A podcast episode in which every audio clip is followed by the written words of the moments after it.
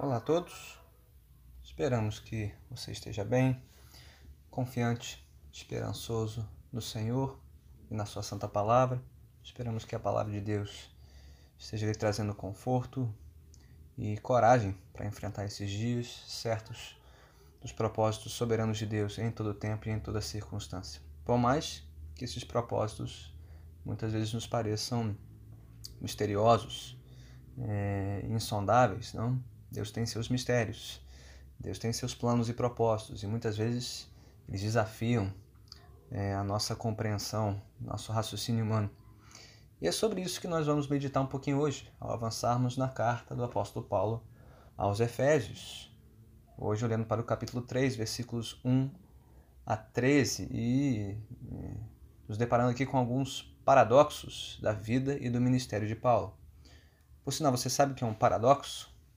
Paradoxo é uma afirmação que reúne outras afirmações aparentemente é, contraditórias, né? criando uma espécie de é, dilema é, lógico, né? ou um raciocínio é, de difícil compreensão. Né? Temos o, paradoxo famoso da década de 60, né? é proibido proibir. Bem, se é proibido proibir, você pode proibir alguma coisa até proibir? Né? Ou toda verdade é relativa. Bem, se toda verdade é relativa, é, então essa afirmação que eu acabei de fazer, ela é relativa, senão ela não é verdadeira. Né? Temos esses paradoxos aí que desafiam a nossa compreensão das suas afirmações é, contraditórias. Né? Mas nós estamos aqui diante da descrição de alguns paradoxos que desafiam o nosso raciocínio. Nas palavras de Paulo, em Efésios 3, de 1 a 13. Vamos até eles agora. Por essa razão, eu, Paulo, sou prisioneiro de Cristo Jesus, por amor de vocês, gentios. Certamente vocês ouviram falar da responsabilidade imposta a mim em favor de vocês pela graça de Deus. Isto é um mistério que me foi dado a conhecer por revelação, como já lhes escrevi em poucas palavras. Ao lerem isso, vocês poderão entender a minha compreensão do mistério de Cristo. Esse mistério não foi dado a conhecer aos homens de outras gerações, mas agora foi revelado pelo Espírito aos santos apóstolos e profetas de Deus, significando que, mediante o Evangelho, os gentios são coerdeiros com Israel, membros do mesmo corpo e co-participantes da promessa em Cristo Jesus. Deste Evangelho me tornei ministro pelo dom da graça de Deus, a mim concedida pela operação de seu poder. Embora eu seja o menor dos menores de todos os santos, foi-me concedida esta graça de anunciar aos gentios as insondáveis riquezas de Cristo e esclarecer a todos a administração deste mistério, que durante as épocas passadas foi mantido oculto em Deus, que criou todas as coisas. A intenção dessa graça era que agora, mediante a Igreja, a multiforme sabedoria de Deus se tornasse conhecida dos poderes e autoridades nas regiões celestiais, de acordo com o seu eterno plano que ele realizou em Cristo Jesus, nosso Senhor, por intermédio de quem temos livre acesso a Deus em confiança, pela fé nele.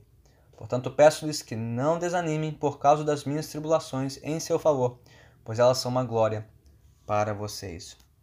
Louvado seja Deus pela sua santa palavra. E o primeiro paradoxo que nós temos aqui diante de nós é o paradoxo da vida do próprio apóstolo Paulo. Como ele, o grande pregador do evangelho, é, era um prisioneiro.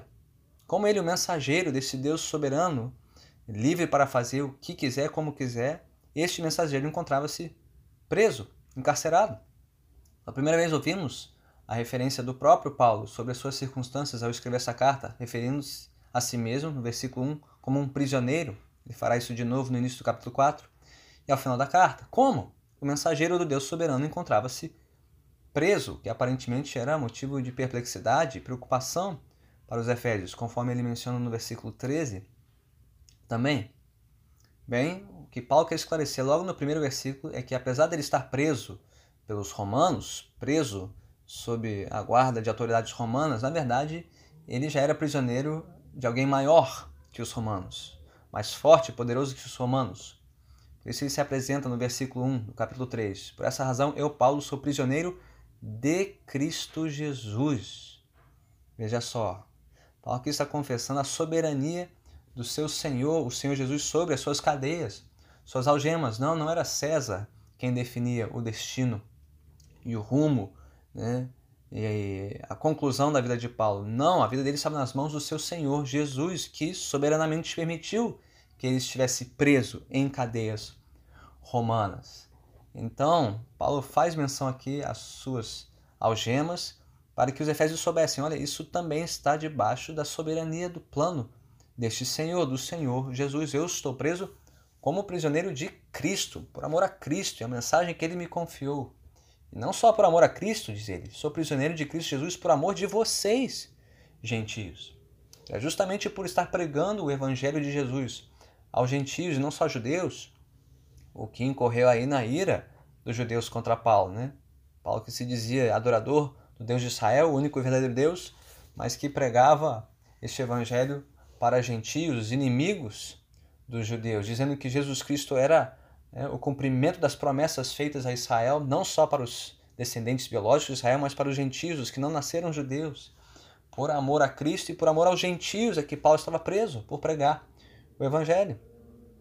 E é por isso que é, os efésios não deveriam se desanimar por conta das tribulações do pregador Paulo, mas deveriam entender que isso era uma glória para eles, é por estar pregando o Evangelho em favor da salvação deles que eles deveriam se alegrar. Então, esse é o primeiro paradoxo que Paulo resolve aqui e nos faz pensar, não naqueles mensageiros que hoje estão presos por toda a parte do mundo, aqueles que estão sofrendo por amor de Cristo e dos perdidos neste mundo. Hoje a fé cristã é a religião mais perseguida em todo o mundo e sempre foi a mais perseguida de toda a história. Não pensemos pouco dos sofrimentos dos mensageiros de Cristo. De Paulo em diante, é assim que Deus opera a sua glória, seus propósitos neste mundo. Por mais que os homens possam é, nos encarcerar e aprisionar e tentar impedir o avanço do Evangelho, Deus continua soberano, até mesmo sobre o sofrimento e as aflições dos seus servos, dos seus mensageiros. Então, não pensemos pouco das nossas aflições e tribulações. Deus pode usá-las, como usou as de Paulo, para avançar a pregação da sua palavra e os seus santos propósitos também. O paradoxo seguinte está nos versículos 2 a 7, é o paradoxo da mensagem que Paulo pregou, a qual ele se refere como um mistério, é a palavra que mais se repete aqui, mistério, mistério, mistério. Mas que mistério é esse? Né? Não é um segredo guardado a sete chaves, né? algo que permanece oculto nos céus. Não. Paulo, ao falar sobre essa mensagem que lhe foi entregue, né? que lhe foi imposta como responsabilidade dele, era algo que antes estava oculto, mas que agora foi revelado. A mensagem do cristianismo não é um segredo guardado a sete chaves, né? é, revelado apenas a alguns poucos iniciados. Não, é uma mensagem que antes esteve oculta, mas que agora foi revelada para que todos a conhecessem. E Paulo foi é, soberanamente convocado por Deus para é, explicar este mistério aos homens, não só judeus, mas a gentios também. Este plano soberano do Evangelho de reconciliar o mundo pecador com seu Criador, pecadores com o seu Deus e pecadores uns com os outros. É assim que ele descreve este mistério, antes oculto, mas agora revelado. Que os gentios, os que não eram herdeiros das promessas, se tornaram membros deste corpo, deste único povo, participantes dos planos é, salvíficos de Deus neste mundo. Isso é um paradoxo. Como é que um Deus pode é, ser reconciliado com é, uma raça humana pecadora. E como é que pecadores estão é, brigados, né? estão conflitados entre si, podem formar um só povo, uma só família, uma só igreja, uma só nação. É isso que Paulo vem descrevendo desde o início da sua carta. Não? O plano de Deus para formar para si é, um povo particularmente seu, né? para nos dar nova vida em Cristo, mas para nos fazer um novo povo por meio do seu Filho. Jesus é o que é misterioso e ao mesmo tempo glorioso. Deus fez isso por meio da obra da cruz, por meio da morte e ressurreição de Jesus Cristo. Esta é a mensagem que foi entregue a Paulo e a qual ele foi encarregado de anunciar, de proclamar. Né? Então, quando nós celebramos a Deus pela sua graça no Evangelho anunciamos este Evangelho, o que pode parecer algo contraditório, um paradoxo né, para aqueles que desconhecem o Evangelho, é é a sabedoria de Deus revelada a nós. É por, por intermédio desta mensagem, deste evangelho confiado a Paulo a todos os demais apóstolos e profetas, que Deus traz nova vida aos pecadores, que Deus forma um novo povo. Isso não deve ser mantido oculto, mas deve ser anunciado, proclamado a todos, para que todos possam saber os planos maravilhosos deste Deus. O último paradoxo está nos versículos 8 a 13 e trata do paradoxo da missão de Paulo. Ele que se diz aqui no versículo 8, o menor dos menores de todos os santos, mas a quem foi concedida a graça de anunciar aos gentios as insondáveis riquezas de Cristo e esclarecer a administração deste mistério. Durante as épocas passadas foi mantido oculto em Deus que criou todas as coisas. Paulo refere a si mesmo como o menor dos menores, apesar de tê-lo na mais alta conta como grande apóstolo missionário aos gentios, ele se considerava o menor dos mensageiros, o mais indigno de é, cumprir esta missão. Mas Deus quis usar justamente ele, Paulo, antes o perseguidor do evangelho, para proclamar e avançar a propagação do evangelho. Que paradoxo! Não? Mas não só Paulo. A partir do versículo 10 ele menciona que a igreja por meio daqueles que ouviram a mensagem e creram em Jesus, a igreja agora é arrolada como esse instrumento de Deus para tornar conhecida a sabedoria de Deus, não só a todos os homens, a todos os povos, mas diz Paulo até mesmo dos poderes e autoridades nas regiões celestiais, de acordo com o seu eterno plano, que Deus está operando na igreja. Sim, na igreja, esse corpo desprezado pelos homens, rejeitado ao longo da história, um corpo tão falho, de pessoas tão falhas, justamente por meio da igreja é que Deus quer tornar público o evangelho, o mistério glorioso da salvação para todos os homens e para todas as esferas é, deste mundo e até mesmo nas regiões celestiais. Que paradoxo, não? Que Deus quis usar não só Paulo, um instrumento falho, um grande perseguidor do evangelho, o maior propagador do evangelho, mas usar a igreja, esse corpo misto de pessoas tão falhas, imperfeitas e insuficientes para avançar a proclamação do seu evangelho por toda a terra, por toda a história, tornar-se conhecido de todos. E aqui estamos, não? Dois mil anos depois. Que mistério! Que Deus tem usado e continue usando homens e mulheres de tantos lugares diferentes, em tantas circunstâncias diferentes, para fazer com que o Evangelho chegasse até nós. E chegou até você agora a ouvir a mensagem do Evangelho. Se você ainda descrê do Evangelho, não confia de todo o coração nesta mensagem, ainda pensa pouco do Evangelho e da igreja como mais uma op opção religiosa, mais uma alternativa dentre tantas, não, não é, diz a palavra de Deus. A igreja é detentora deste sagrado tesouro, deste mistério profundo o mistério do Evangelho, as boas novas de salvação, de que Deus está reconciliando os homens pecadores, os pecadores consigo, por meio de Cristo, e fazendo deles um povo, uma igreja, seu povo, sua nação aqui na terra. Então não pense pouco da igreja, não pense pouco do Evangelho, renda-se esta mensagem gloriosa e misteriosa para a redenção da sua alma e a sua inclusão neste plano soberano.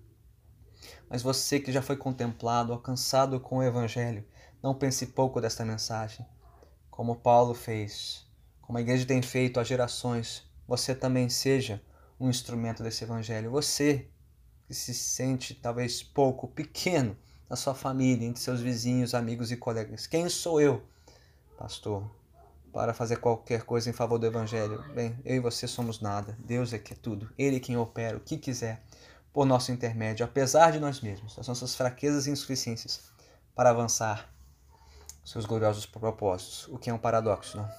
O mesmo paradoxo de Paulo, do evangelho que ele pregou, da sua missão, da igreja ao longo da história, é o nosso também. Que Deus possa nos usar, que Ele continue nos usando para avançar a gloriosa pregação do glorioso evangelho neste mundo em nosso tempo.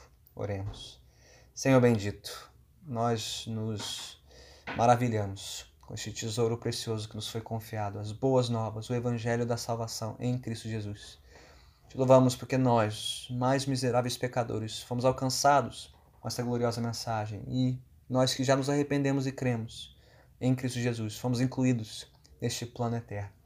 Faz de nós fiéis mordomos, fiéis instrumentos deste Evangelho para alcançar outros com esta mensagem, que muitos outros ainda venham ouvir, crer, se arrepender e se render a Ti, para a salvação das suas almas, para a glória do Teu santo nome e para o avanço contínuo da pregação da tua palavra, Senhor.